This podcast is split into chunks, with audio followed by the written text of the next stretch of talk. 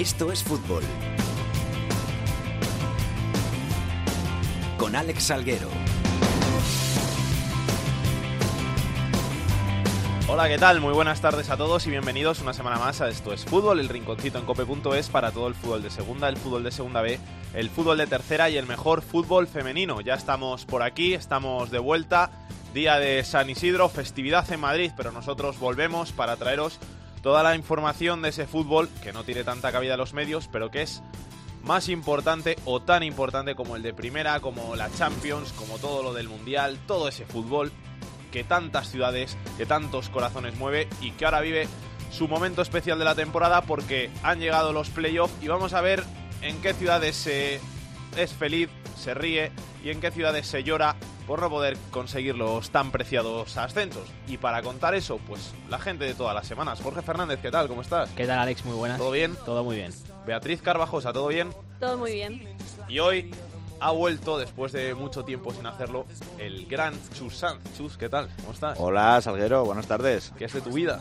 Bueno, pues, pues, ah, pues por ahí vamos, eh, luchando, viajando, eh, trabajando mucho y, como siempre, un placer poder estar aquí en los micrófonos de Cadena Cope para poder compartir este sorteo que, que hubo ayer y, bueno, y que, que ha deparado enfrentamientos eh, muy difíciles y complicados. A los mandos de la nave hoy el gran Javier Rodríguez, vamos con los titulares.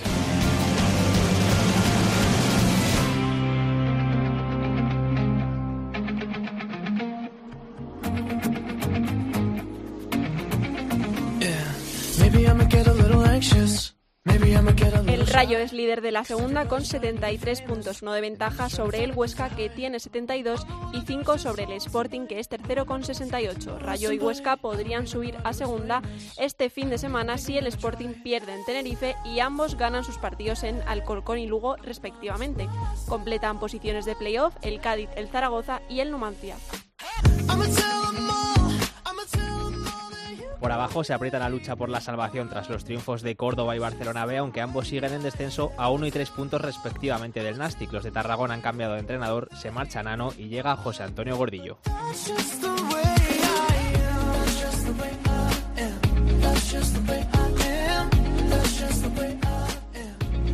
El Atlético de Madrid revalidó su título en la Liga Iberdrola tras ganar 1 a 6 al Zaragoza y conseguir su segunda liga. Ya se conocen los emparejamientos de cuartos de final de la Copa de la Reina. Real Sociedad Athletic, Betis Granadilla, Barcelona Levante y Atlético de Madrid Valencia. Finalizó la segunda B y ya conocemos los emparejamientos del playoff de ascenso a segunda. La eliminatoria de campeones medirá Mallorca y Mirandés y Cartagena Rayo Majada Onda. Los otros duelos son Celta B Marbella, Cornellá Sporting B, Athletic B Villarreal, Extremadura Deportivo Fabril, Murcia Elche y Fuenlabrada Real Sociedad B.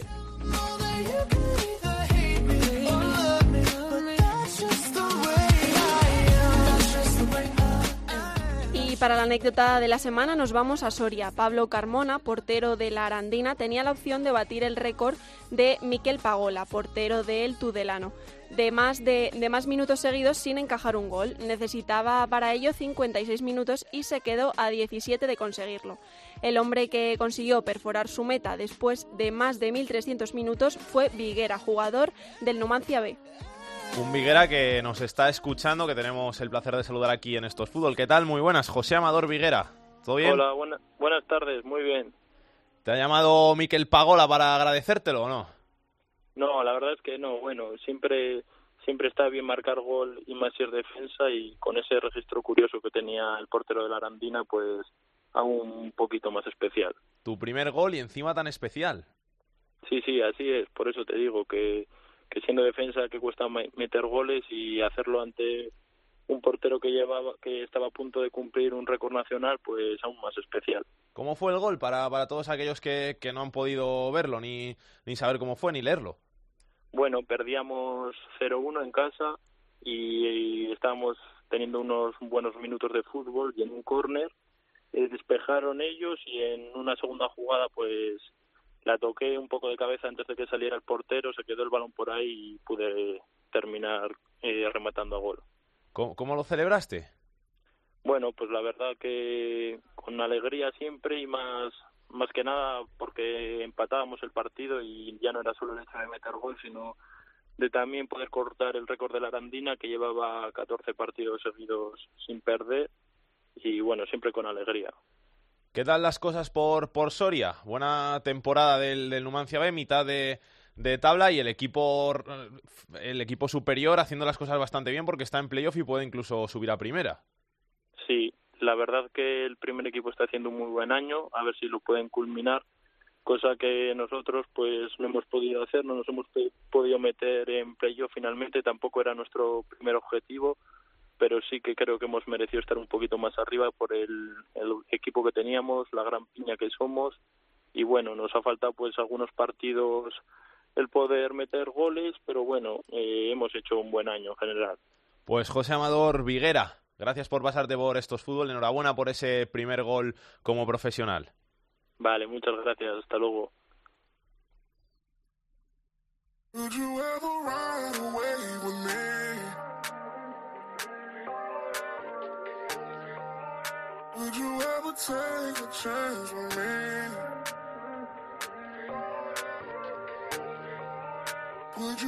take the leap with me?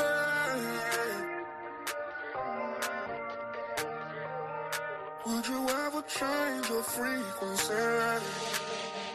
La segunda B en Esto es Fútbol.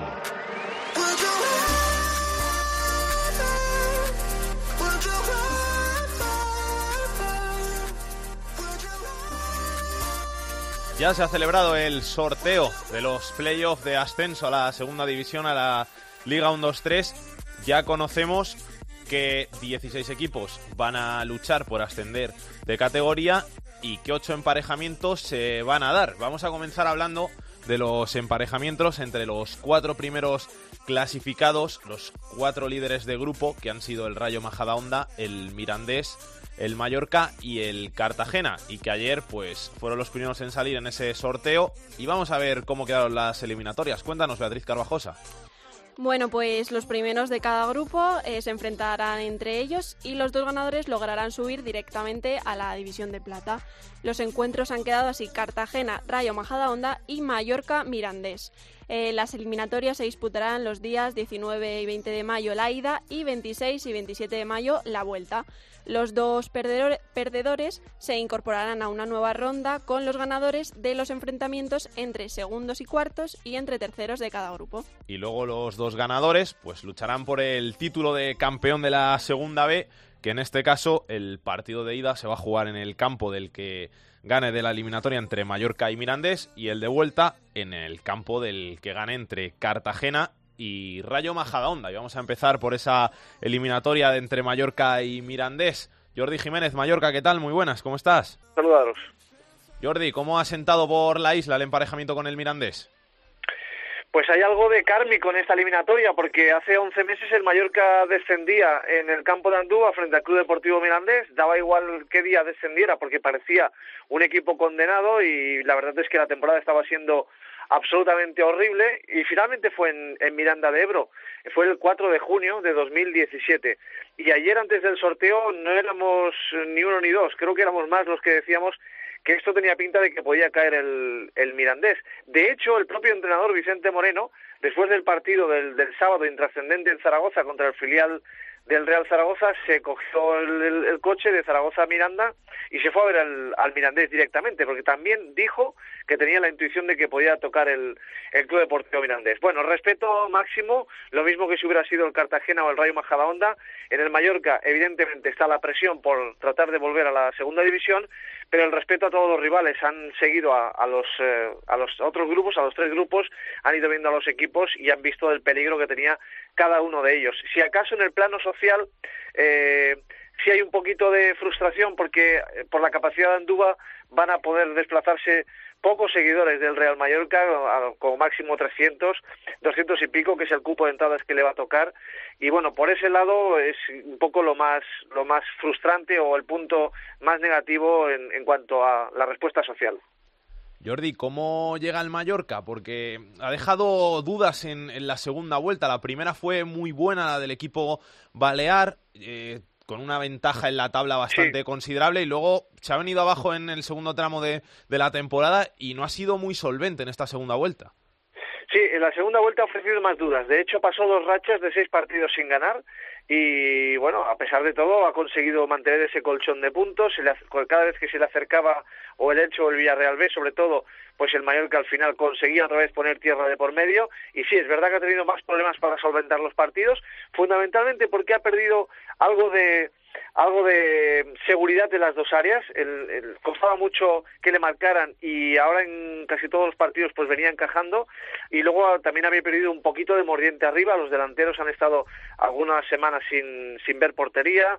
Eh, tuvo la sanción de Alex López, tuvo la, en mitad de temporada la, lesión de Lago Junior, que yo creo que le hizo bastante daño los, los tres meses y pico, cuatro que estuvo ausente Lago Junior. Y bueno, pues es verdad que la segunda vuelta no ha sido, no ha sido tan buena, pero en definitiva ha dado la sensación en algunos de los últimos partidos que si tenía que competir lo hacía. Y bueno, pues es un misterio cómo pueda llegar al, playoff. Por un lado, eh, fue muy, muy solvente, muy seguro en una parte del campeonato y en otra parte del campeonato ha dejado más dudas. Por plantilla quizás sea la mejor eliminatoria, porque por, por nombres, por jugadores, Mallorca y Mirandés son las dos mejores plantillas, el Mallorca con jugadorazos como Forlín, como tú dices, como, como Lago Junior, un equipazo, y, el Mirandés que luego también tiene jugadores como Cervero, veteranos, que, que pues van a hacer una eliminatoria bastante interesante. No, además, además fíjate, Cervero 23 goles, que esto en, en segunda B son, son palabras mayores. De hecho, en el grupo tercero, los máximos goleadores han sido futbolistas que se marcharon en la primera vuelta, eh, tanto Enrique como, como Rafa Mir, que se fueron en la primera vuelta al en el mercado invernal y han quedado como pichichis del grupo tercero. Bueno, lo dicho, en, en el Mirandés la experiencia y el gol de, de Cervero o Meiji, la solvencia de Meiji, un ex del Betis, y en el caso del, del Mallorca, pues jugadores que han conocido la segunda y la primera división, en el caso de Salva Sevilla o la segunda, jugadores como Manolo Reina, eh, Raillo, que, que se quedó, el propio Lago Junior, en definitiva, eh, no hay otro objetivo que, el ascenso. Fue un fracaso mayúsculo eh, con la nueva propiedad, pues eh, toda la, gestión deportiva y que el equipo fuera un desastre y se acabara yendo a Segunda B. Fíjate, para un proyecto que estaba pensado para intentar devolver al Mallorca a Primera División, pues se han visto en estas, ¿no? En esta travesía del desierto y bueno, pues hay urgencia por, por salir de ahí. Me imagino que en, en Miranda de Ebro pues también pensarán en lo mismo. Gracias, Jordi. Un abrazo. Hasta luego. Tenemos al otro lado del teléfono al director deportivo del Mirandés, rival del Mallorca, Jesús Seba. Muy buenas, ¿qué tal? Hola, buenas tardes. ¿Cómo afrontan ustedes esta eliminatoria con el Mallorca? ¿Qué les ha parecido el rival? Bueno, la afrontamos con, mucha ilusión, ¿no? Porque después de 38 jornadas, pues luchando, el primer objetivo era meterse en playoff y, bueno, si podía ser de primero como así sido, pues, pues mucho mejor. Y luego, pues bueno, la verdad es que mm, teníamos respeto por cualquiera de los, dos rivales porque lo, lo, ha, lo hablado. Llegar primero después de 38 jornadas eh, no es casualidad. Entonces hay mucho trabajo detrás y, sabíamos que cada uno tendría unas características, pero que indudablemente y cualquier rival iba a ser iba a ser muy difícil. Pero bueno, a la misma vez, pues lo que te digo, muy ilusionante. Es para lo que se ha trabajado toda, toda temporada por números saben que son ustedes el rival a batir, ¿no? Porque al final el Mirandés ha sido el mejor equipo de, los 80, de la segunda B. Sí, eso pues es así, los números lo dicen, pero bueno, en el fútbol ya sabes que eso cada semana, eso ya queda atrás. Eso está muy bien, la verdad es que es el reflejo de todo el trabajo hecho desde el día 13 de julio, eh, de julio que empezamos la pretemporada, pero ahora ahora ya empieza, dijéramos que, que otra competición que son los playoffs y ahí es donde donde tenemos que, que, continuar un poco lo, pues el trabajo que, venimos realizando. Después del descenso de, del año pasado desde, desde segunda, ¿ha sido complicado el camino hasta llegar ahora a ser primero del, del grupo segundo? Pues sí, imagínate, la verdad es que el descenso pues trae pues mucho cambio, eh, de hecho de la plantilla del año pasado solo continuaba antes Luego tuvimos que reestructurar, pues eso, hacer una plantilla totalmente nueva, en una categoría nueva. La gente cree que poder ascender ya tienes que, que, bueno, que como un poco como eh, tienes la obligación esa de, de equipo recién descendido, pues eh, como que ganar todos los partidos sí o sí. Entonces, conllevar eso, el salir cada domingo a ganar, con, siendo un equipo tan tan nuevo, pues es complicado, pero bueno, gracias al trabajo del, del míster, su cuerpo técnico y todo lo que compone el club, los jugadores indudablemente, porque eh, la verdad es que, estamos súper encantados con el grupo que se ha, creado, pero vemos que es un trabajo de, muchas personas pues para poder llegar a, a las 38 jornadas en primer lugar. ¿Qué Mirandés nos podemos esperar en, en playoff y, y qué Mallorcas esperan ustedes? Pues yo creo que mm, después de 38 jornadas pues será un poco seguir, seguir lo que lo que hasta hemos hecho ¿no? en cuanto a nosotros creo que somos un equipo que, que, nos adaptamos y competimos en cualquier circunstancia, porque en segunda vez la verdad es que los campos, eh, la climatología, eh, eso es un, condicionante muy grande que, que, en primera y en segunda quizá no se dé tanto, pero eh, eso sí que ha sido un equipo capaz de, de, poder adaptarse a diferentes tipos de superficies, de estilos. Y en cuanto al Mallorca, pues bueno, todos sabemos que es un equipo pues hecho para, volver a la segunda A, pues que reúnen experiencia, reúnen eh, juventud, reúnen calidad, bueno, un equipo, pues la verdad es que, que creo que, que, tiene muchas, muchas virtudes, pero bueno, intentaremos minimizar esas virtudes e intentar encontrar a algún defecto. Hola, muy buenas tardes. Soy Chusanz. te quería hacer una pregunta. Eh, ¿qué, os preocupa más al Mirandés eh, dentro de, las circunstancias del partido, de, jugar a priori con uno de los equipos que parece que ofensivamente es de los mejores de la categoría y un Mirandés que es de los que mejor defienden la categoría? Bueno, buenas tardes, Chusanz. Pues bueno, yo que ahí ya es un, poco labor de, los técnicos, ¿no? Entiendo de que, de que como dices, pues eh, tienen, la verdad es que tienen bastante verticalidad, gente rápida, gente que, que, que, combinan bastante bien. En la, en la zona, dijéramos, de, riesgo son jugadores con, con jerarquía para, para no quemarles el balón. Y nosotros, pues bueno, eh, esperemos eso, que, que, que, juguemos eh, a nivel grupal tal como lo hemos hecho hasta ahora, que, es lo que nos ha dado el llegar hasta aquí, el ser un conjunto, el defender juntos, atacar juntos y bueno, como te decía, los, mm, entiendo de que no va a cambiar mucho eh, porque hemos estado 38 jornadas, ahora estos playoffs. Es verdad de que son partidos que son finales, hay más ambiente, hay más eh, más emoción, hay más más gente alrededor de los que son los partidos, pero bueno, no, no deja de, de ser eso, partidos de fútbol condicionados por todo lo que se mueve durante la semana. El partido el próximo domingo a las 12, ¿no? Este es el que tenemos confirmado. El que aún no está confirmado es el partido de vuelta, dado que, pues bueno, ahora son partidos televisados y dependemos un poco de lo que nos marque la televisión. ¿A ustedes a qué hora les gustaría jugar? Nosotros estamos acostumbrados a jugar eh, domingo a la tarde. O sea que si les toca por la mañana, pues sí que puede ser un, un poco faena, ¿no? Sobre todo para, para, los jugadores, porque si no están acostumbrados a, jugar a estas horas, que encima te toque eh, uno de los partidos vitales, pues sí que es un poco faena.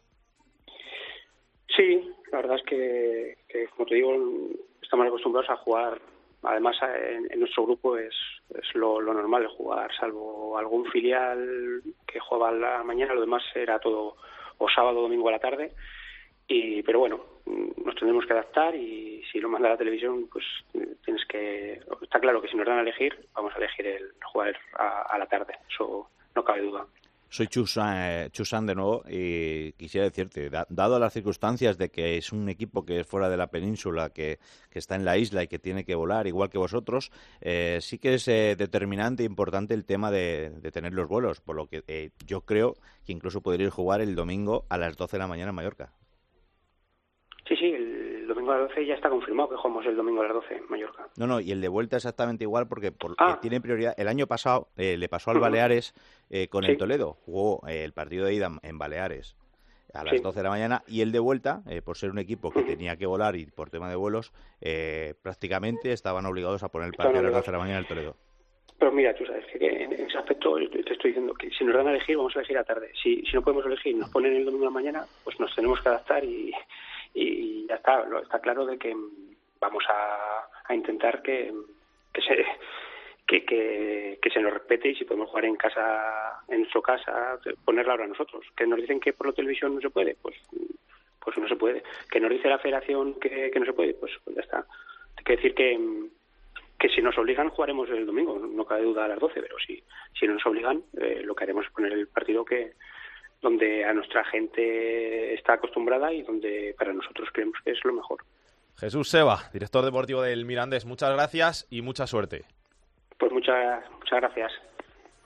La otra eliminatoria es la que enfrenta al Cartagena y al Rayo Majadahonda. El partido de ida se va a jugar el sábado en tierras murcianas. Maite Fernández, ¿qué tal? Muy buenas, ¿cómo estás? Hola, en, una, un horario muy fresquito, a las cuatro y cuarto, de la tarde. Sí, buena hora, cuatro y cuarto. Menos mal que no está haciendo mucho calor todavía, que si no... Bueno, si hubiera sido hoy, estaba yo haciendo cola con los aficionados para comprar las entradas a la hora del partido y ese partido no se puede jugar con, con tranquilidad. Hacía muchísimo calor. La verdad que para el sábado la previsión es un poquito más llevadera. ¿Qué noticias contamos del Cartagena? Bueno, pues que mañana volverá al trabajo para preparar ese partido, que es el partido del año. Evidentemente lleva muchos años buscando el ascenso de categoría, no ha tenido la suerte en las tres últimas eliminatorias de hacerlo por la vía rápida y evidentemente, bueno, pues dentro de lo que había en el bombo, querían al Rayo Majadahonda porque parecía el que menos cartel tenía. Conforme vamos conociendo detalles, parece un rival más temible, pero lógicamente, bueno, pues han evitado a los dos grandes cocos. Yo creo que el Mallorca, sobre todo, era el que no quería a nadie. Y el Mirandés tiene muchos exjugadores albinegros, eh, no apetecía mucho. O sea que dentro de lo que podían elegir, le salió bien y sobre todo la ida en casa, que es lo que querían los albinegros. ¿Mucha expectación? Pues sí, lo que pasa es que también es complicado porque como lo han puesto el sábado y el partido de idas en casa, tienen que pasar los 7.000 socios, más todo el que se quiera sumar a este partido, tienen que pasar en tres días, sobre todo los socios porque perderán en la localidad, lo cual es un no parar de personas eh, en el estadio, no han cerrado a la hora de comer, no lo van a hacer en ninguna de las eh, tres jornadas y además, eh, lógicamente, abrirán también el sábado por la mañana, pero ininterrumpidamente de 10 a 9 están en las oficinas vendiendo entradas, el presidente quiere llenar y la verdad que pocas cosas se ha propuesto de momento y no ha conseguido, yo creo que la que le queda es el ascenso de, categoría desde que llegó y, y la verdad que, bueno, expectación muchísima ya esperando a que se confirme si es ese oficioso horario de vuelta de las 12 de la mañana del domingo, porque evidentemente Madrid también es el destino más cercano de todos los que eran posibles. Pues vamos a saludar al presidente del Cartagena, Paco Belmonte. ¿Qué tal? Muy buenas. ¿Qué tal? Buenas tardes. ¿Contentos con el emparejamiento con el Rayo Majadahonda? Bueno, yo creo que sí, ¿no? La verdad que, llegado a esta altura del campeonato, cualquier rival es, complicado, ¿no? Nadie hace primero en un grupo de segunda división B así porque sí, y, bueno, todos los rivales eran complicados, pero una vez que la suerte nos deparó el Rayo Majadahonda, pues nada, afrontar la, la eliminatoria de la mejor manera posible y, bueno, intentar lograr el ascenso. De los tres que podían tocar, a priori era el más asequible, ¿no? A priori, bueno, Sí, quizás si lo valoramos en cómputo global, con todo el respeto para, para el equipo madrileño, por, por historia, por eh, bueno, por categoría que ha estado en los últimos años, pues se puede decir que sí, ¿no? Por otro lado, quien haya visto le haya visto jugar, pues bueno, sabe que son muy buen equipo de segunda división B, con una propuesta súper atractiva, con jugadores súper dinámicos que te pueden complicar cualquier partido y que a lo largo de 38 jornadas ha sido el mejor de 20. Por lo tanto, no hay que lanzar ninguna campana al vuelo, puesto que bueno va a ser una eliminatoria para mí muy, muy, muy igualada y que se va a decidir por detalles. Y que además en, en estos playoffs siempre suele haber sorpresas y siempre suele haber equipos que vienen de, de atrás que, que acaban al final complicando la vida a los favoritos. Me acuerdo hace años del Reus, eh, mismamente el año pasado yo qué sé, la cultural leonesa va a decir, pero la cultural leonesa sí que sí que lo hizo muy bien, pero todos los años hay, hay equipos de estos que, que no cuenta nadie con ellos, como es el Rayo Majadahonda, y, y acaban dando la sorpresa.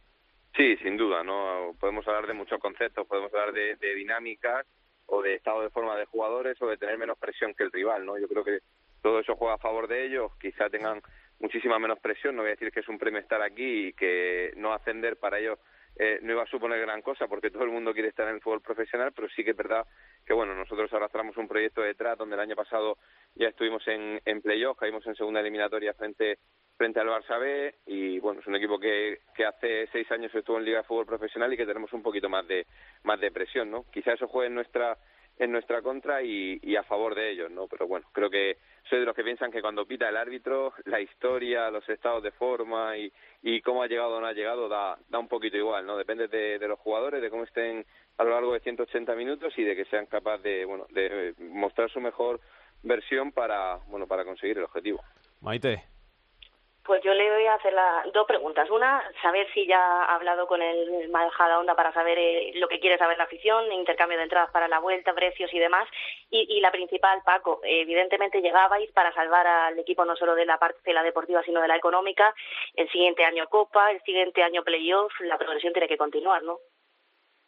Sí, eh, bueno, en la primera pregunta, ayer eh, mantuve una conversación informal en la, en la federación y a lo largo del día de hoy también estamos en contacto con, con, la gente del Rayo Majadahonda, con Enrique Bedia, con el presidente y, y, su junta directiva. Yo creo que no, no va a exceder de, de 150 las entradas que nos van a pedir para el partido de, del sábado, que evidentemente serán satisfechas y, y por otro está claro ¿no? que, que, el proyecto después de los tres años que nosotros estamos aquí, ahora mismo no le podemos poner freno, ¿no? Tampoco eh, que haya una euforia desmedida, pero sí que es verdad que, que si me preguntas que si es el momento de ascender, creo que es el momento de, de ascender, ¿no? Llegados a este punto no podemos ir con medias tintas, ¿no? Necesitamos dar un paso adelante, que, que los jugadores sepan lo que nos jugamos en estos 180 minutos y, y bueno, el objetivo es colocarnos en, en esos dos partidos en el fútbol profesional para seguir creciendo y para darle estabilidad al proyecto quizá el símbolo es el fichaje de Aitor Ruibal. Podéis haber a lo mejor sobrevivido sin, sin él, pero el ímpetu que tiene el Cartagena de subir ha hecho que aprovechéis esa plaza por la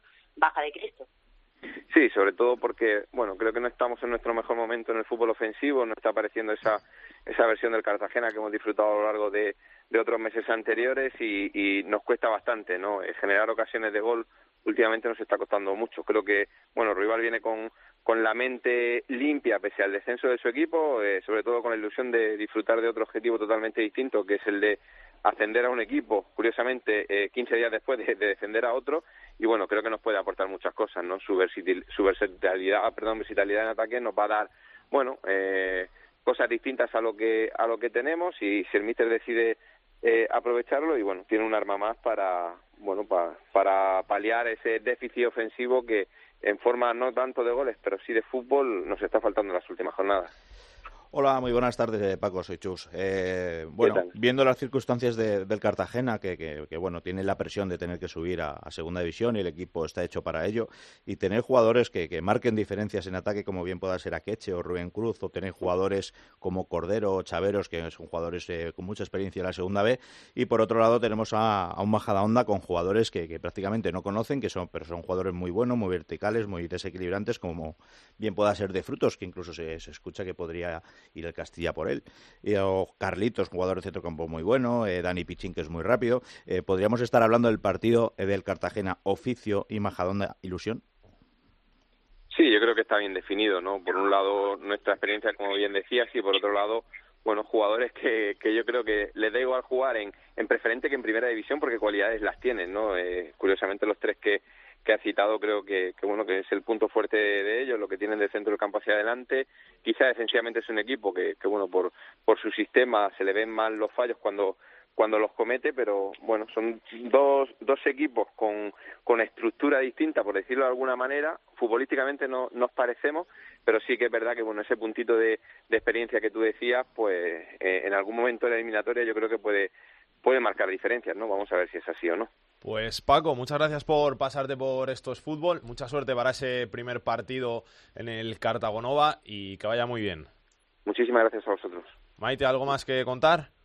Bueno, pues nada, eso, que mañana en lo deportivo volverán al trabajo y con, con la ilusión y, y, las ganas que tienen los aficionados allí haciendo cola para, para comprar las entradas, porque les ha sorprendido el horario, lógicamente, ese sábado a las cuatro y cuarto de la tarde, pero también lo miran, Alex, pensando que evidentemente el año que viene en segunda tendrían horarios diferentes a los de este año, con lo cual se, se tienen que adaptar pronto. Gracias, Maite, un besito. Un beso.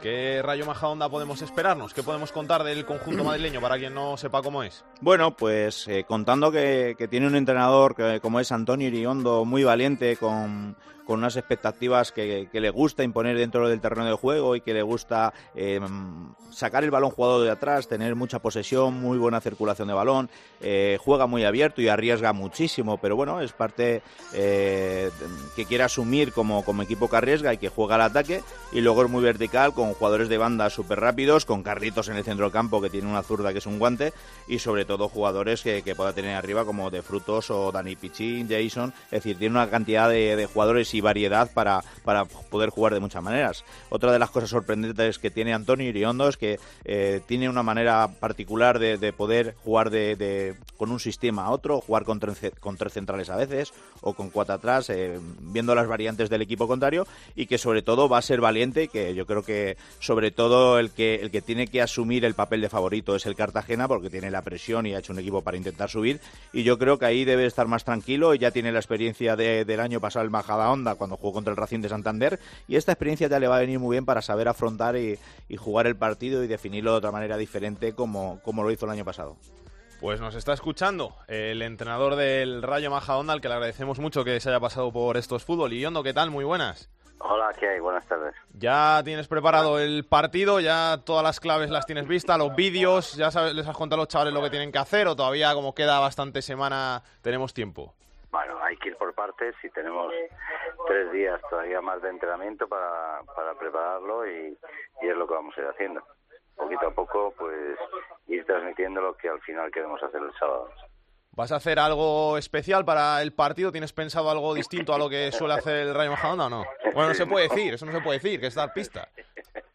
La verdad es que sí, cuando decís que hago cosas especiales, no. O sea, que no hago nada especial. Simplemente es que pues tenemos un elenco de jugadores que, que son una maravilla y, y, digas que lo, hagamos de esta manera o lo hacen de la otra, hasta ahora pues nos sale bien de todas formas, ¿no?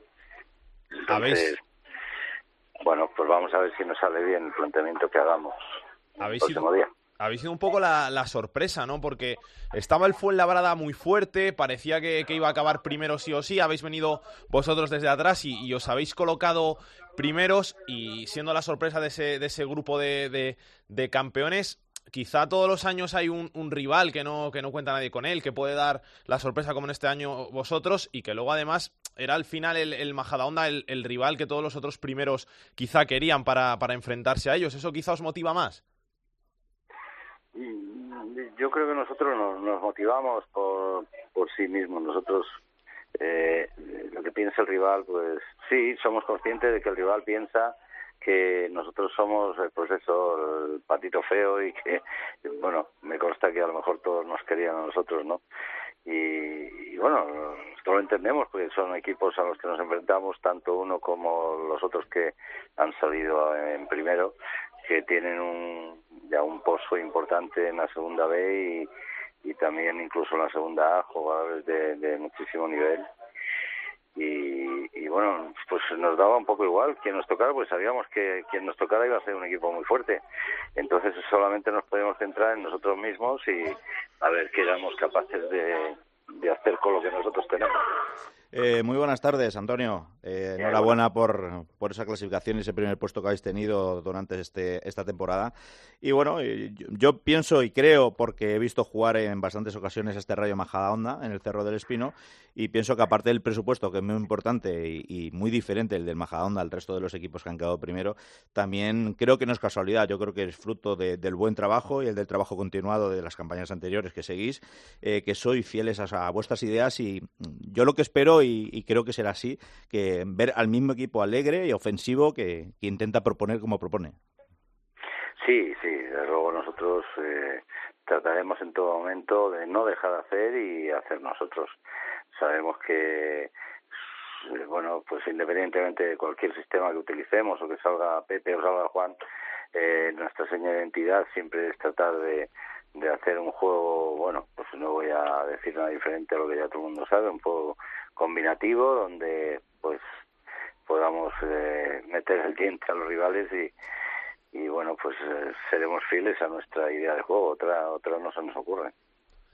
Diferente es que quizás el rival eh, no sea capaz de dejarnos hacer a nosotros lo que nosotros queremos, que entra dentro de lo posible, porque nos ha ocurrido durante todo el año muchas veces, ¿no? El equipo nuestro, pues, eh, bueno, pues trata de, de, vencer limitaciones, pero las tiene y, y efectivamente pues a lo largo del año hemos sido los más regulares de nuestro grupo pero pero sí es verdad que no hemos aplastado. Entonces bueno llegas aquí pues con la sana idea de seguir mejorando para ahora la cuenta pendiente que se está eh, pues tratar de saldarla a favor Después de lo del año pasado, esa eliminatoria con el Racing de Santander, ¿habéis aprendido algo de, eso del año pasado? Sobre todo tú, Iriondo, que eres un técnico veterano y que, sabes que, te podía volver a pasar algo así. Bueno, la verdad es que te voy a decir una cosa. Yo he vivido muchos playoffs, eh, de segunda B a, segunda A no, pero de tercera a segunda B muchísimos. Todos se parecen en algo, pero todos son diferentes. En el momento que son jugadores diferentes, eh, la situación es distinta. Y nosotros, eh, con respecto al año pasado, pues imagínate que hemos hecho 17 fichajes. El equipo es nuevo totalmente. Entonces, la experiencia del año pasado le valen a unos pocos, que son los que quedan del año pasado. Es decir, lo vivimos como una situación nueva en la cual, pues bueno, pues todo el, la mejora que hayamos podido tener durante el año, pues no echada por, por la borda ahora. Simplemente eh, esto es fútbol, lo que tenemos que tratar es de jugar al fútbol, que es lo que tratamos de hacer en cada partido. Eh, Antonio Sichus, de nuevo. Eh, bueno, viendo las circunstancias de, la diferencia de equipo, y ellos sobre todo tienen un equipo bastante eh, contrastado y veterano dentro de lo que es la segunda B. Y, bueno, yo creo que el oficio que tiene contra la ilusión vuestra puede poder perfectamente la ilusión con el oficio. Y bueno, y, desearte las mejores de las suertes y, que sortee una buena eliminatoria. Y bueno, y que a ver si el Majadonda puede estar en segunda el año que viene, Antonio. Pues ojalá, ojalá ojalá sea eh, la ilusión que me consta que ellos también la tendrán y ellos tienen oficio y, y nosotros pues esperemos sacar nuestro juego y por mucha oposición que tengamos del rival poderlo llegar a sacar para poder ganar el partido. En algunas emisoras de, de, Murcia pues que te llaman y te preguntan y demás parece que nos eh, que pues eh, como que si admiten que la presión la tienen ellos y nosotros no, porque no pasa nada si nosotros no ganamos. Y claro, a mí me hace muchísima gracia porque, bueno, hay que saber manejar la tensión competitiva, pero la presión hay que huir de ella. Pero mm, yo creo que es que cuando dicen que es que ellos se juegan más, es que a mí me hace muchísima gracia porque ellos, eh, en caso de que no jueguen, no ganen, eh, el año que viene mm, seguro que van a, jugar otro otro playoff porque lo juegan todos los años hasta que suben. Y, nosotros estamos ante una situación histórica dentro de nuestro club que no sabemos si el año que viene podremos repetir.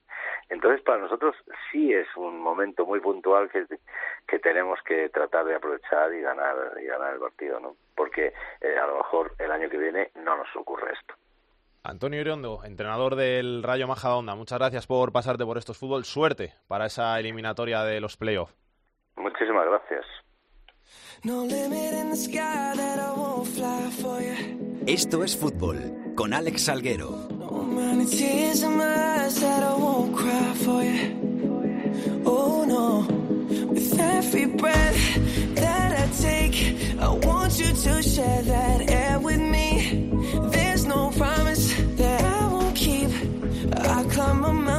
Mountain that's none too steep.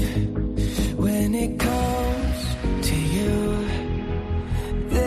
Hemos hablado ya de los partidos de las eliminatorias entre los primeros de cada grupo, pero nos quedan también las eliminatorias de los segundos contra cuartos y de los terceros entre sí. ¿Cuáles son esos partidos, Bea?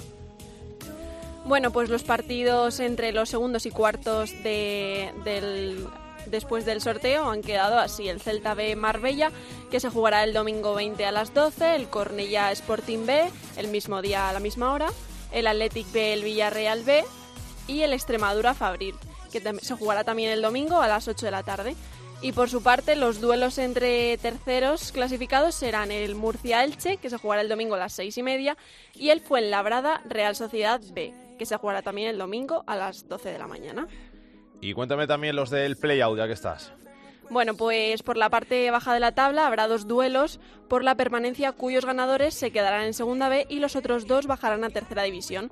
Los encuentros han quedado así, el Llagostera Izarra y el Mérida Corucho. El Llagostera Izarra que se va a jugar el domingo a las 12 de la mañana y el Mérida Coruso que se va a jugar el domingo a las 7 de la tarde. Chus, que te tengo que preguntar, ¿cómo ves estas eliminatorias? Vamos a empezar por el Cartagena Rayo Majadahonda. ¿Cómo la ves? Cartagena, Rayo Majadonda. Bueno, yo veo lo primero, en primer lugar, eh, un Cartagena con mucho oficio y no me canso de, repetirlo, en, la cual eh, tiene un equipo que lleva mm, tres años haciéndolo para intentar eh, subir, porque eh, una ciudad que, ha estado en segunda división, que quiere retomar, que ya se ha quitado la deuda, eh, que eso es muy importante para que el equipo pueda estar bien, que tiene jugadores muy importantes y goleadores como Akeche, que ha quedado con, con 13 eh, tantos anotados, Rubén Cruz con 10, y jugadores como he nombrado antes, como Cordero, Chavero, Sí que es cierto que tienen una no- notable ausencia, como es Cristo, por lesión, que no va a poder jugar. Pero bueno, esto no le va a quitar que, tenga mucho mejor equipo a priori por, por jugadores sobre el terreno de juego que el Majadahonda. Pero eso sí, eh, yo creo que el Majadahonda tiene una ilusión tremenda, que tiene un fútbol muy vistoso, muy alegre de cara al espectador, muy bonito de ver, con muy buena salida de balón, con buen trato, con buen manejo, con mucha combinación y sobre todo arriba es letal con jugadores muy rápido y que bueno, veo un partido muy abierto y que digan lo que digan, para mí la presión la tiene el Cartagena eh, con total seguridad por la sencilla razón que han hecho un equipo para subir, que los dos quieren subir, por supuesto, pero el que tiene mayor presión sobre todo es el Cartagena.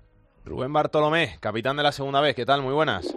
Hola, ¿qué tal? Buenas tardes. También vas a ver tú las eliminatorias, ¿no? Estarás ya preparado para el fin de semana ponerte ahí con el sofá, las palomitas y el fútbol. Sí, me, me- me he pedido unos días, entre comillas, de descanso después de vivir el fin de semana pasado, eh, la última jornada, y de ver ayer el sorteo. ¿No? Me he pedido unos días para poder ir al, al pueblo, que, que estamos de fiesta, pero sí, el fin de semana otra vez estaré enganchado a, a las eliminatorias porque es la parte más, más bonita de- del año. ¿Cómo ves tú ese Cartagena Rayo Majadahonda? Pero la verdad que sobre el papel, eh, por nombre, el Cartagena, el Cartagena es un equipo que, que a priori debería ser eh, superior, ¿no? Pero es que enfrente del Rayo Majadahonda, sin, sin tanto nombre, es que ha cojado una temporada eh, no perfecta, pero pero prácticamente el- eh, la perfección. Además, es un equipo que, ha, ido ganando con pasadas jornadas en, vistosidad, eh, que, también cuando, cuando le cuesta más tener el balón sí que ha conseguido también ser eh, eh, muy eficaz eh, y, y resolver los partidos. Y, y juega con, la ilusión de, de ser un equipo que no entraba en las quinielas y que no tiene una presión como la que puede tener un Cartagena que, que ya es eh, veterano en estas lides de, de intentarlo, ¿no? Creo que, ya te digo, sobre, el- sobre el papel, el, el Cartagena, además por, por esa experiencia, pues debería ser ligeramente favorito, pero bueno, la ilusión lo mueve todo, ¿no? Y, y hay que ver ese Rayo Majadahonda que, que ha ido creciendo, eh, viéndose primero en playoff, viéndose luego líder, eh, viéndose ahora la posibilidad de, de estar a, a 180 minutos de estar en segunda división. Hay que ver hasta dónde llega esa ilusión. Mallorca Mirandés, ¿cómo la ves? Pues para mí la más bonita, ¿no? Eh, porque son eh, dos equipos eh, grandes, dos equipos que, aunque el Mirandés sea de forma reciente, han estado mucho tiempo en segunda división y, y do- y dos equipos eh, que, que además van a tener el respaldo de las aficiones brutales y que van a verse partidos muy bonitos. Llevamos hablando toda la temporada de que al Mallorca eh, ha hecho una primera parte espectacular y en la segunda le ha costado algo más y a ver cómo consigue afrontar estos eh, partidos frente a un Mirandés que también ha tenido algo parecido, ¿no? No, Quizá no tan, eh, tan señalado como lo del Mallorca, pero era parecía que iba a ser líder con, con comodidad. Al final lo ha recuperado, pero durante muchas semanas se cayó a la segunda plaza, cayó detrás del, Sporting B y, le ha costado un poco. Veremos a ver. También eh, dos, dos eh, equipos con, mucha gente muy conocida, con mucha gente con mucha experiencia y prácticamente es un partido ya de segunda división. Entonces ahí sí que puede pasar cualquier cosa y, y la cabeza me dice que se va a decidir por, por mínimos detalles para cualquier lado.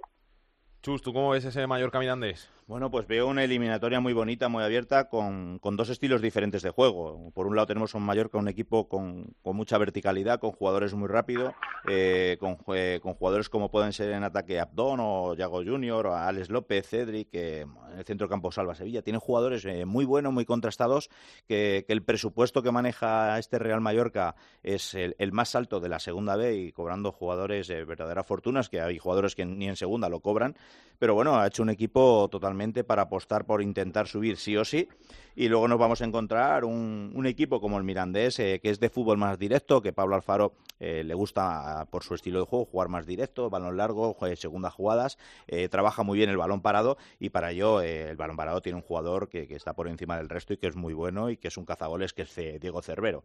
Es un, un goleador nato que ha hecho 23 goles, que viene de, estar en el Fuenlabrada porque tenía otro com- compañero que era Dioni y se tuvo que marchar a- al Mirandés y que ha hecho una temporada bárbara.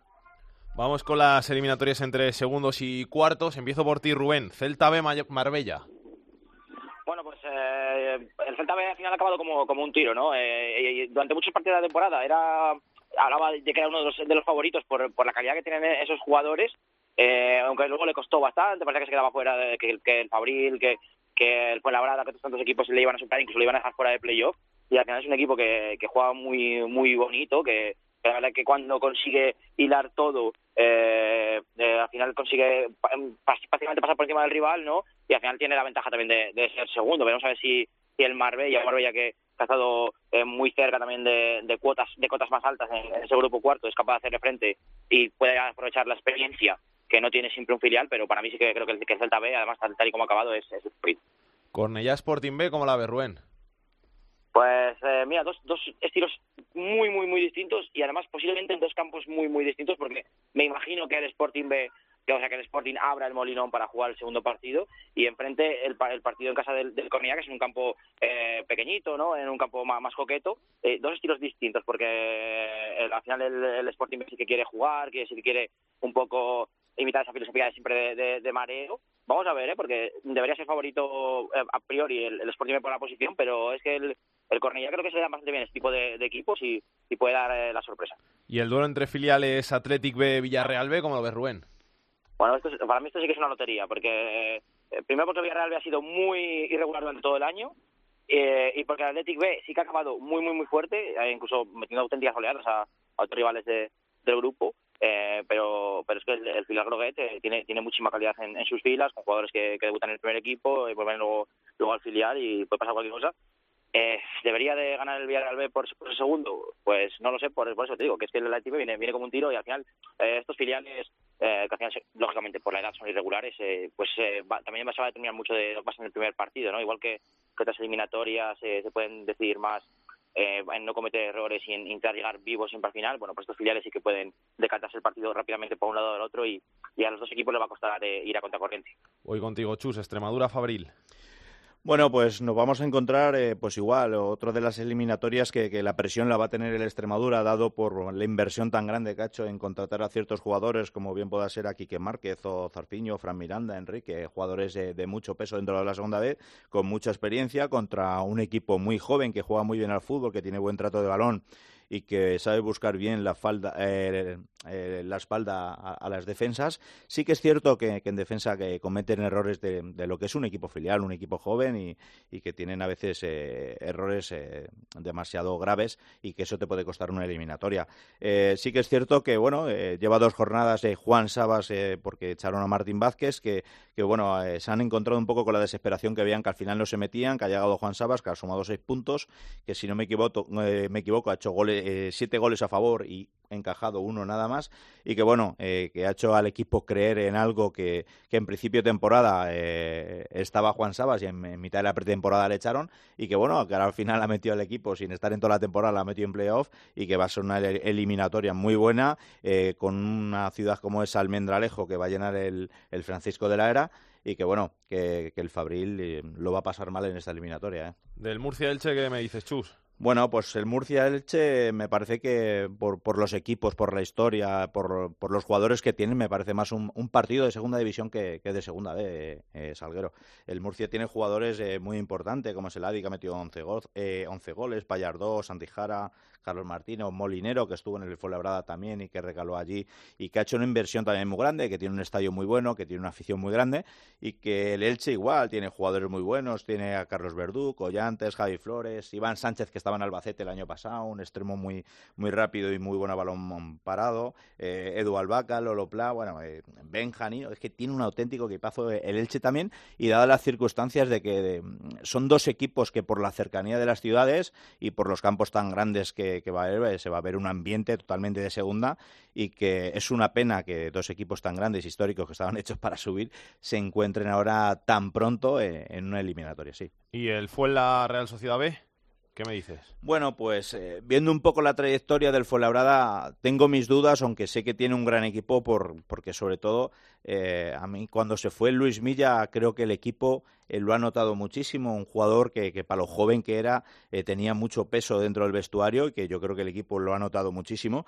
Sí que es cierto que, que Dioni lo ha tenido que jugar prácticamente todo, que es un jugador, un goleador que ha hecho 21 tantos si no me equivoco, eh, y bueno, sobre todo va a ayudar mucho a Robarrena, un jugador muy contrastado en la, en la segunda división y la segunda B eh, tiene jugadores como Quero, Cristóbal, Ecata Díaz, que el año pasado estaba jugando en el Getafe en primera división. Es decir, eh, para mí el Fuenlabrada es uno de, los favoritos para poder subir, pero sí que es cierto que ha llegado bastante fatigado al final de temporada, que se le ha hecho bastante largo el, ir tantas eh, jornadas eh, en, primer lugar y que al final, pasito a pasito, el Majadahonda se ha ido haciendo su hueco, ha quedado primero, pero bueno, eh, confiamos en este Fuenlabrada y que, y que el Fernando Torres esté lleno para el domingo y planteen un buen partido y se vayan con un buen resultado eh, para San Sebastián.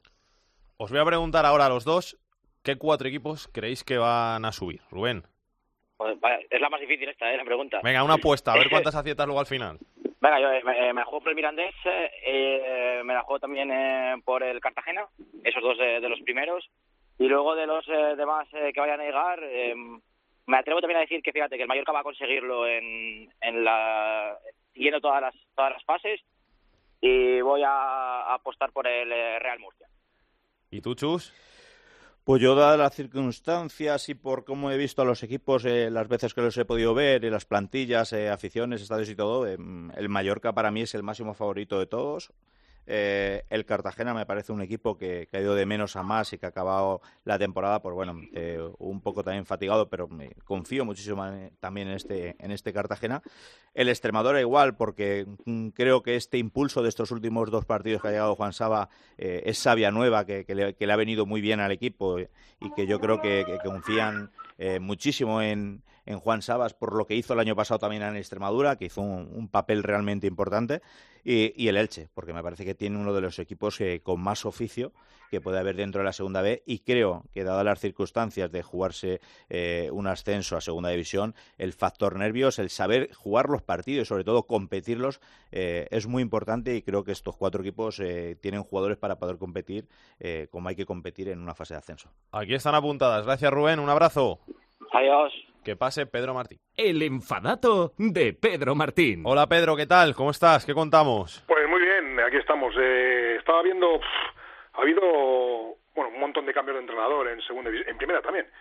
Y bueno, en general, en general, los equipos han mejorado, en algunos casos en primera división espectacularmente, en segunda alguno también, pero hay un caso llamativo de un equipo que no ha mejorado y que ha empeorado mucho, como por ejemplo el Granada que fue despedir a José Luis Oltra después de la jornada 31, cuando Granada estaba en puesto de promoción, estaba quinto con 49 puntos y después de ocho, de ocho jornadas, pues está prácticamente descartado en la lucha por el ascenso, porque con Pedro Morilla ganó el primer partido, pero luego fueron tres empates y dos derrotas, y con Portugal han sido dos derrotas en dos partidos.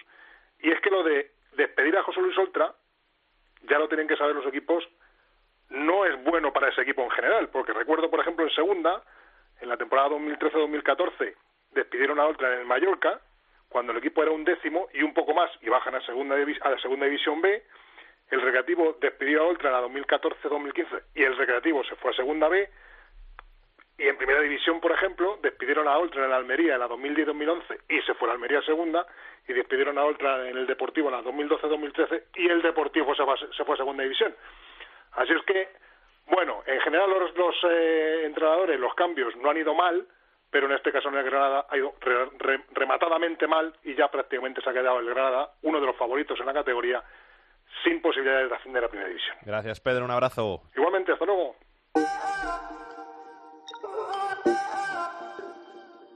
Esto es fútbol con Alex Salguero. Hey, yeah.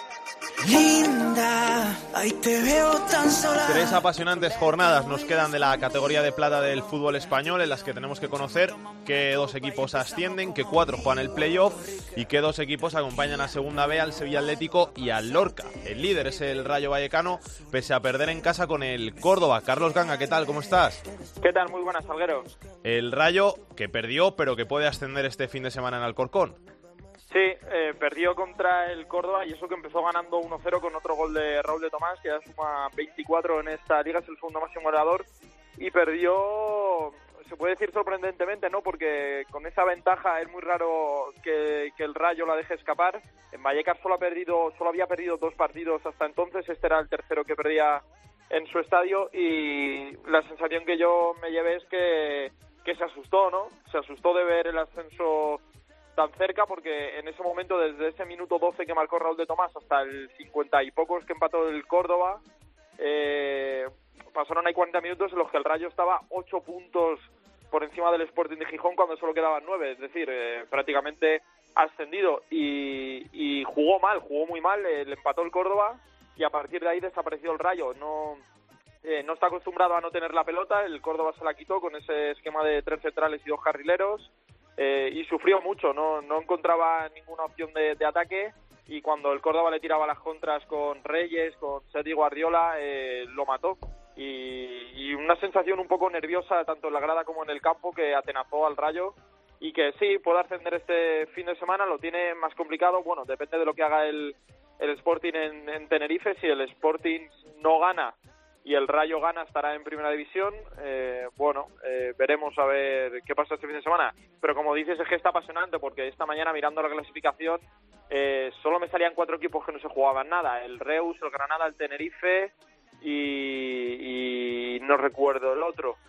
Eh, bueno, es que en esta categoría es muy difícil porque todos los partidos son muy difíciles. El viernes, el domingo va al Corcón el Rayo que se lo está jugando todo. Hay partidos de enfrentamientos directos por abajo. Vamos a ver qué pasa. Gracias, Ganga. Un abrazo. Un abrazo. Segundo en la tabla está el Huesca, que pese a empatar en casa con el Alcorcón hizo bueno ese punto tras las derrotas del Rayo y del Sporting. Pablo Barrantes, ¿qué tal? Hola Alex, muy buenas. Se rompió la racha de victorias del Huesca, pero el punto es bueno porque falló el Sporting y ahora el Huesca que sigue dependiendo de sí mismo.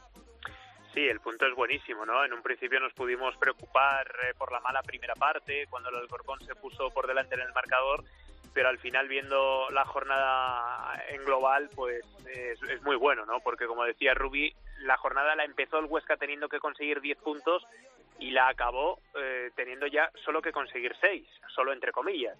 Pero se puede permitir perder uno de los tres partidos. Y además ya está ante un primer match ball, incluso este fin de semana, si el Tenerife gana al Sporting, ¿no? Eh, lo ve tan claro el Huesca que por primera vez va a viajar en avión, quitando a Tenerife, va a ir en avión a Lugo, aprovechando el aeropuerto de Huesca, que no lo había estrenado, pues va a ir en avión a Lugo el lunes, incluso dejando oportunidad en ese charter para aficionados y periodistas. Hay muchísima expectación, eh, se habla de esa posibilidad del lunes y si no la del domingo, eh, ganando al Nastic en el Alcoraz en la penúltima jornada. Dispone de toda su plantilla y hoy, por ejemplo, te cuento como anécdota, Alex, que ha habido un encuentro del Huesca con empresarios para hablar ya de lo que supondría la primera división en la ciudad ostense. O sea, aquí ya todo el mundo eh, da mala suerte y, y, crea cierta superstición, así que estoy tocando madera en el estudio en estos instantes, pero se da por hecho el ascenso, lo tiene en su mano el conjunto ostense. Y lo bueno encima que Melero y el Cucho, después de unos meses de sequía, han vuelto a marcar. Pues sí, eh, llevan 16 tantos, si no me equivoco, cada uno una cifra eh, impresionante, ¿no? Sobre todo hablando de Melero, que no es un, no es un delantero, ni, ni siquiera media punta, ¿no? Es un medio centro. Eh, el otro día leíamos en marca una estadística que de los centrocampistas puros es el máximo goleador de primera y segunda de las grandes ligas europeas. Es un hombre que obviamente no sabe, no sé si con el Huesca, pero va a estar el año que viene en primera división. Eh, noticia es esta semana del director deportivo del Huesca, Emilio Vega, diciendo que si sigue, eh, que si el Huesca sube, el Cucho Hernández va a obtener eh, una nueva sesión del Watford, va a seguir en la Sociedad Deportiva Huesca.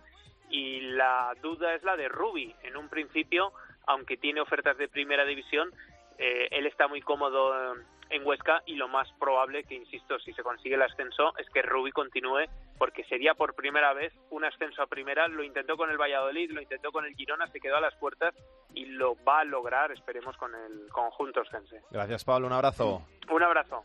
Este lunes, paso de gigante hacia los playoffs del Cádiz, que se llevó el partido de la jornada tras derrotar 2-0 al Zaragoza. Rubén López. Hola Alex, ¿qué tal? Pues eh, como tú dices, paso de gigante del Cádiz ¿eh? A, en, ante el Zaragoza porque eran muchas jornadas sin ganar del equipo de Álvaro Cervera, siete partidos, siete, siete fechas en el calendario sin conseguir la victoria y evidentemente pues eh, hacerlo de la manera que lo hizo el Cádiz ante el Real Zaragoza porque ya no solamente por la victoria sino también porque no quedó totalmente el Zaragoza, lo tumbó en la lona, eh, no apareció Borja Iglesias, eh, prácticamente en ninguna ocasión clara de peligro del equipo de Nacho González, la verdad que un Cádiz que volvió por sus fueros, un equipo aguerrido, defensivo, un equipo al que es muy difícil hacer ocasiones, un equipo que cuando tiene una contra te mata. Al final, los goles de Barral y Alvarito que vuelven al Cádiz eh, a meterlo en playoff, cuarto clasificado, y a recobrar una ilusión que no se había perdido, pero sí es verdad que había mucha incertidumbre en las últimas semanas porque el equipo le estaba costando mucho ganar y con este triunfo ante un todo un Real Zaragoza, pues evidentemente, pues eh, las opciones del Cádiz están ahí y, y, recobra ese ese tren por el playoff que parecía que se estaba un poco descarrilando en las últimas semanas, ¿no? Gracias Rubén, un abrazo. Un abrazo. Y por abajo, victorias fundamentales del Córdoba y del Barça B. Tony Cruz Córdoba, ¿qué tal? ¿Cómo estás? Hola, ¿qué tal? ¿Cómo estamos, Alex? Cuando menos, o sea, cuando nadie contaba con ello, va el Córdoba y gana en el campo del líder.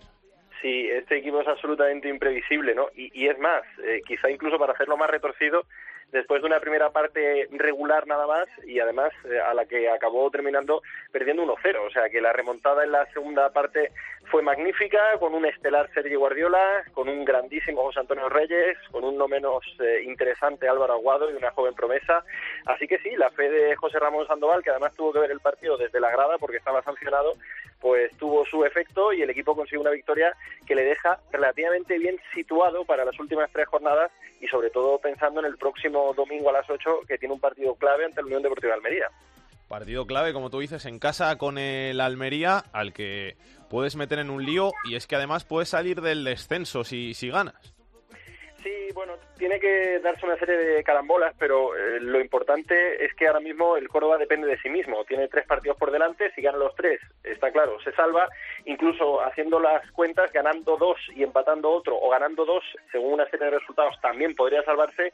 Así que bueno, hay una cierta ilusión, sobre todo atendiendo a que de los tres últimos partidos, dos son en el Arcángel, un estadio en el que el Córdoba ha mejorado muchísimo. Y de hecho, para que, para que os hagáis una idea de la ilusión que hay en la ciudad, el mismo lunes salieron a la venta las entradas para el partido. Es cierto que hay una oferta para los abonados que tienen dos localidades a 1, 3 y 5 euros y ya se han acabado las entradas en apenas unas horas. Así que bueno, aquí hay mucha ilusión, mucha expectación y veremos a ver si el Córdoba no da la gran campanada porque nadie ha conseguido en una situación en la que estaba el Córdoba mitad de la temporada una salvación. Así que podría ser absolutamente histórico. Gracias, Tony. Un abrazo. Y también este fin de semana prueba de madurez del filial del Barcelona del Barça B en Molinón, en el Molinón ante el Sporting, superada con éxito, Anais Martí. Hola, ¿qué tal, Alex? Pues sí, y el equipo está eh, animado, ¿no? Porque después de, la victoria que consiguieron en el Molinón, 2 a 3 contra el Sporting, pues les ha dado fuerzas, les ha dado eh, ánimos y les ha dado, les ha abierto un poco eh, el camino hacia, hacia la salvación, porque ahora mismo el Barça B pues está a tres puntos de la salvación, quedan nueve en juego, cinco equipos con los que se va a jugar la permanencia, es verdad que no dependen de ellos mismos, pero ganar en el Molinón siempre es importante. Este domingo eh, reciben al Cádiz en el mini estadi. El único problema grave que hay ahora mismo hasta ahora es que no van a estar ni Carla Samañá porque cumplirá eh, ciclo por sanción, vio la quinta amarilla ante el Sporting, ni tampoco va a estar Ruiz de Galarreta, que la expulsaron por doble amarilla y son dos bajas que son muy sensibles porque son dos eh, futbolistas eh, bueno, Ruiz de Galarreta cuando estuvo lesionado sí que se encontraron alternativas en el centro del campo, pero Carla Zanaña es como el buque insignia, a ver cómo, cómo encuentra el equipo eh, soluciones a, esta baja que será importante. Es de esas victorias que te hacen coger mucha moral. Lo único que te vas a jugar las habichuelas con dos equipos como el Cádiz y el Zaragoza que se están jugando el playoff. Sí, pero mira, viendo el, el, Sporting también es un equipo que es de los candidatos claros a subir a primera división y has ganado en el Molinón. Así que al equipo eh, está claro que el Barça B se, se, crece contra los equipos grandes. Eh, hemos visto este año derrotas contra el Sevilla Atlético, contra equipos de, de la tabla baja, bueno, de, de, del final de la, la, de la tabla y, y, los han resuelto con, con, con poca solvencia, ¿no? En cambio, cuando vienen equipos grandes, pues el equipo se crece, se lo cree y, y, a ver, eh, viene el Cádiz, eh, luego vendrá el Albacete, después el Zaragoza, pero el equipo está confiado después de ganar al Sporting de Gijón que sí que pueden competir al menos para, para intentar salvarse. Gracias, Anaís. Un beso, que vaya bien. Todo el mundo bailando ya, mi equipo está puesto en la raya. Sé que no me fallan, sé que no me fallan. El fútbol femenino en esto es fútbol. Medallas, yeah. Hola Andrea Peláez, directora de Área Chica, ¿qué tal? ¿Qué tal, Salgue? Muy buenas. Yo muy bien, ¿y tú? Bien, muy bien, con muchas, muchas, muchas cosas que contarte de fútbol femenino. Tenemos campeón. Sí, tenemos campeón de la Liga Iberdrola, porque ya terminó el pasado fin de semana, la jornada 30. Hemos tenido que esperar a la última jornada, la ultimísima, para conocer el nombre del campeón de liga que ha resultado ser el Atlético de Madrid. Era líder desde la jornada número 20, es decir, 10 jornadas consecutivas liderando la Liga Iberdrola, un punto sobre el Fútbol Club Barcelona. Y bueno, tenía que ganar y fue lo que hizo en el Pedro Sancho en Zaragoza. Goleó al Zaragoza, que ya estaba descendido, seis goles a uno. El Barça hizo los deberes en Valencia ante el Levante, también goleó. Por cinco goles a cero ganó a las de Valencia, pero fue una victoria que no servía para nada porque el Atlético de Madrid estaba haciendo sus deberes. Por lo tanto, el Atlético de Madrid gana su tercera liga en su historia, la segunda consecutiva, también la ganó el año pasado y lo hace un puntito sobre el Fútbol Club Barcelona que vuelve a ser otra vez subcampeón y ya están ahí las dudas de qué es lo que pasa con el Barça porque tuvo hizo fichajazos y no han servido para nada aparentemente. Veremos qué es lo que pasa a largo plazo. Y ahora nos queda la Copa de la Reina. Sí, ahora tenemos la Copa de la Reina que ya conocemos cuáles son los emparejamientos para esos cuartos de final, que es la primera eliminatoria que se juega y es la única eliminatoria que se juega a, doble partido, partido de ida y vuelta. Los enfrentamientos han resultado ser Atlético de Madrid-Valencia, es el actual líder contra el quinto de la clasificación, Betis Granadilla-Tenerife, Fútbol Club Barcelona Levante, que paradójicamente es la misma, el mismo partido que se jugó en la última jornada, y Real Sociedad Athletic de Bilbao, que también se jugó en Anoeta ante 21.500 personas, ganó el Athletic de Bilbao, pues se vuelve a jugar este partido en Copa de la Reina. La ida son eh, este fin de semana, el sábado y el domingo, son todos los partidos televisados, que eso es una buena noticia. Y la vuelta es el 23 de mayo, que es miércoles, es entre semana. Para quien los quiera ver y no se los quiera perder, a las 4 el sábado será ese Real Sociedad Athletic, se podrá ver en gol. El Atlético de Madrid-Valencia será a las 9 menos cuarto también en gol. El Betis Granadilla-Tenerife a las 12 en BIN. Y el Barça-Levante a las 4 en gol. Y como digo, la vuelta es el miércoles, es la única eliminatoria que se juega a ida y vuelta. Pero las demás son a partido único. También tenemos los playoffs de ascenso a la Liga Iberdrola, ¿no? Sí, se siguen jugando los playoffs y tuvimos el pasado fin de semana tres partidos. Se jugó el Logroño-Oviedo, se lo llevaron las chicas del Logroño la victoria por dos goles a cero. Se jugó el Seguil-Tacón, Seguil 0, Tacón 4 y el Spa femenino contra el Málaga, segunda victoria del Málaga en este camino a la Liga Iberdrola, ganó por dos goles a cero al Sporting Plaza de Argel de Alicante. Y buenas noticias para las chicas de la sub-17. Sí, porque están en semifinales del Europeo de Lituania, lo han conseguido hoy, aún tenemos que saber, se está jugando, se tienen que jugar aún los partidos del grupo A para conocer quién será nuestro rival, pero hemos terminado imbatidas, líderes del grupo B, por lo tanto ya tenemos una plaza asegurada en semifinales. Recordamos que de este europeo salen tres plazas fijas para el Mundial de Uruguay de finales de año y son para los dos que alcancen la final y para el que consiga la medalla de bronce, que esperemos que España lo consiga en la final y ganándolo. Así que ya están las chicas de Toña Is en semifinales, falta por saber cuál va a ser nuestro rival. Gracias, Andrea, un besito. A ti, chao.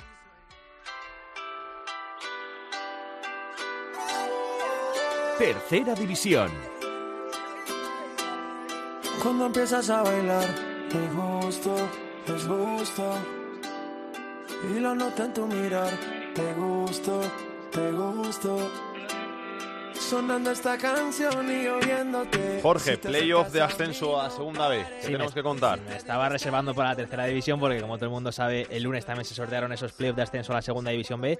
Los campeones de los 18 grupos se enfrentan entre sí y los que ganen ascenderán directamente. Estos duelos van a ser el Calahorra contra el Atlético Levante, Internacional Madrid Tenerife B, Unionista Salamanca Don Benito, Mutilvera Oviedo B, Gimnástica Torrelavega Mallorca B, Compostela Español B, Cádiz B Teruel, Durango Conquense y Atlético Malagueño De todos estos campeones hay que decir que un equipo ha destacado por encima del resto y es el Calahorra que se ha convertido en el único equipo del fútbol español que ha sido capaz de ganar la liga este año manteniéndose invicto.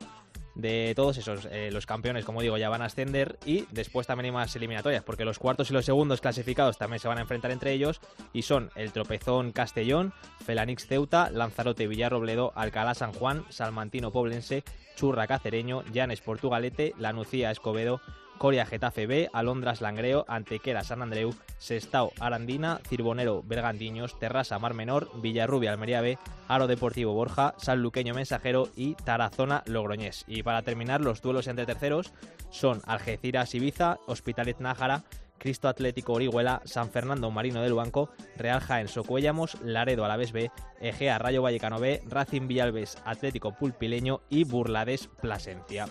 Eh, desde aquí queremos mandarle mucha suerte a todos los que van a disputar ese playoff. La suerte que precisamente no han tenido aquellos equipos que dicen adiós a la tercera división y que la temporada que viene tendrán que jugar en preferente. Los equipos que han descendido son Noya, Barbadas, Negreira, Villalonga, Valdesoto, Atlético Lugonés, Roces, Castro, Santillana, Selaya, Anaitasuna, Guecho, Urrera, Vitoria, Palamos, Gaba, Vilasar, Almanzora, Buñol, Borriol, Recambios Colón, Los Llévenes, El Álamo, Colmenar Viejo, Parla, Becerril, Uxama, José Soria, Huetor Vega, Guadix, Maracena, Villacarrillo, Melistar, Recreativo B, Alcalá, Castilleja, Collerense, Cerverense, Petra, Aría, Llanos, Vera, Estrella, Los Garres, La Unión, El Palmar, Val Azul, Amanecer, Trujillo, Santa Amalia, Oberena, Idoya, River, Gares, Reina, Tedeón, Villegas, Fraga, Valdefierra, Cariñena, Caspe, Almagro, Pedroñeras, Almansa y Miguel Turreño son muchísimos, pero es que aquí en, en, esto del fútbol no hemos querido olvidarnos de ninguno. Claro que sí, hombre. Y un abrazo para todos los seguidores de estos equipos que volverán, volverán al fútbol profesional español. Vamos a ver qué tiene Aitor Puerto en su agenda de la semana.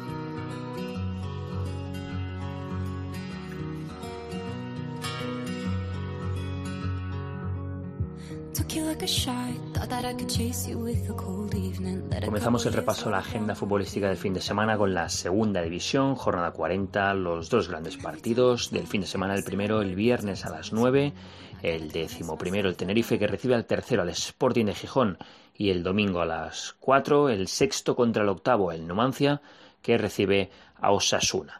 En el playoff de ascenso a segunda división. Destacamos dos encuentros, en este caso en el duelo de campeones de grupo, el Cartagena que recibe al Rayo Majadahonda el sábado a las cuatro y cuarto y el Real Mallorca que recibe al Mirandés el domingo a las doce y en el playoff de ascenso a Segunda División B eh, destacamos eh, dos partidos interesantes, dos eliminatorias interesantes, en este caso entre la Gimnástica de Torrelavega y el Mallorca B, el domingo a las 12 el partido de ida y también otro encuentro entre el Compostela y el Español B, que será el domingo a las cinco y media.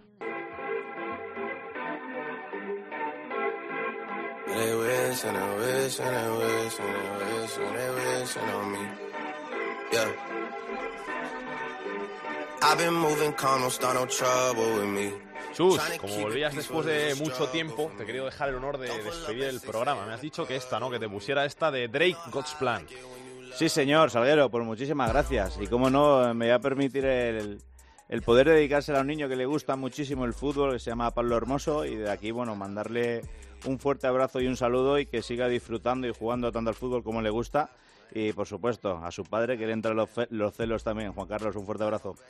Pues para Pablo Hermoso y para Juan Carlos, este God's Plane de Drake con el que nos vamos hasta la semana que viene, donde volveremos ya a nuestro área habitual de los jueves para analizar todo lo que nos ha dejado esta primera jornada de los playoffs de ascenso, tanto a segunda división como a segunda B esos primeros partidos de la Copa de la Reina. Muchas cositas que tenemos que contar aquí en estos fútbol, así que os emplazamos a la semana que viene para que nos acompañéis y para que sigáis con nosotros disfrutando de todo ese fútbol de segunda, de segunda B, de tercera y del fútbol femenino. Hasta entonces, que lo paséis bien, que disfrutéis. Besos y abrazos para todos. Chao, chao.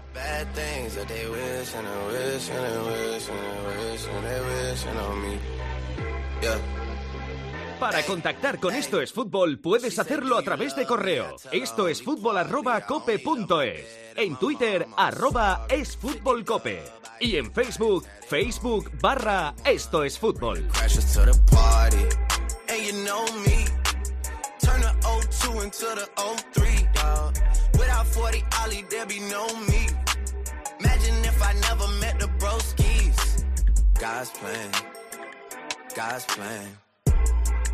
I can't do this on my own. Hey, no.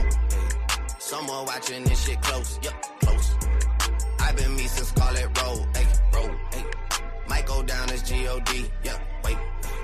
I go hard on Southside G. Hey, wait. I make sure that Northside E. Yeah. And still. bad things. It's a lot of bad things that they wishing and wishing and wishing and wishing they wishing on me. Yeah. Yeah. Bad things. It's a lot of bad things that they wishing and wishing and wishing and wishing they wishing on me. Yeah.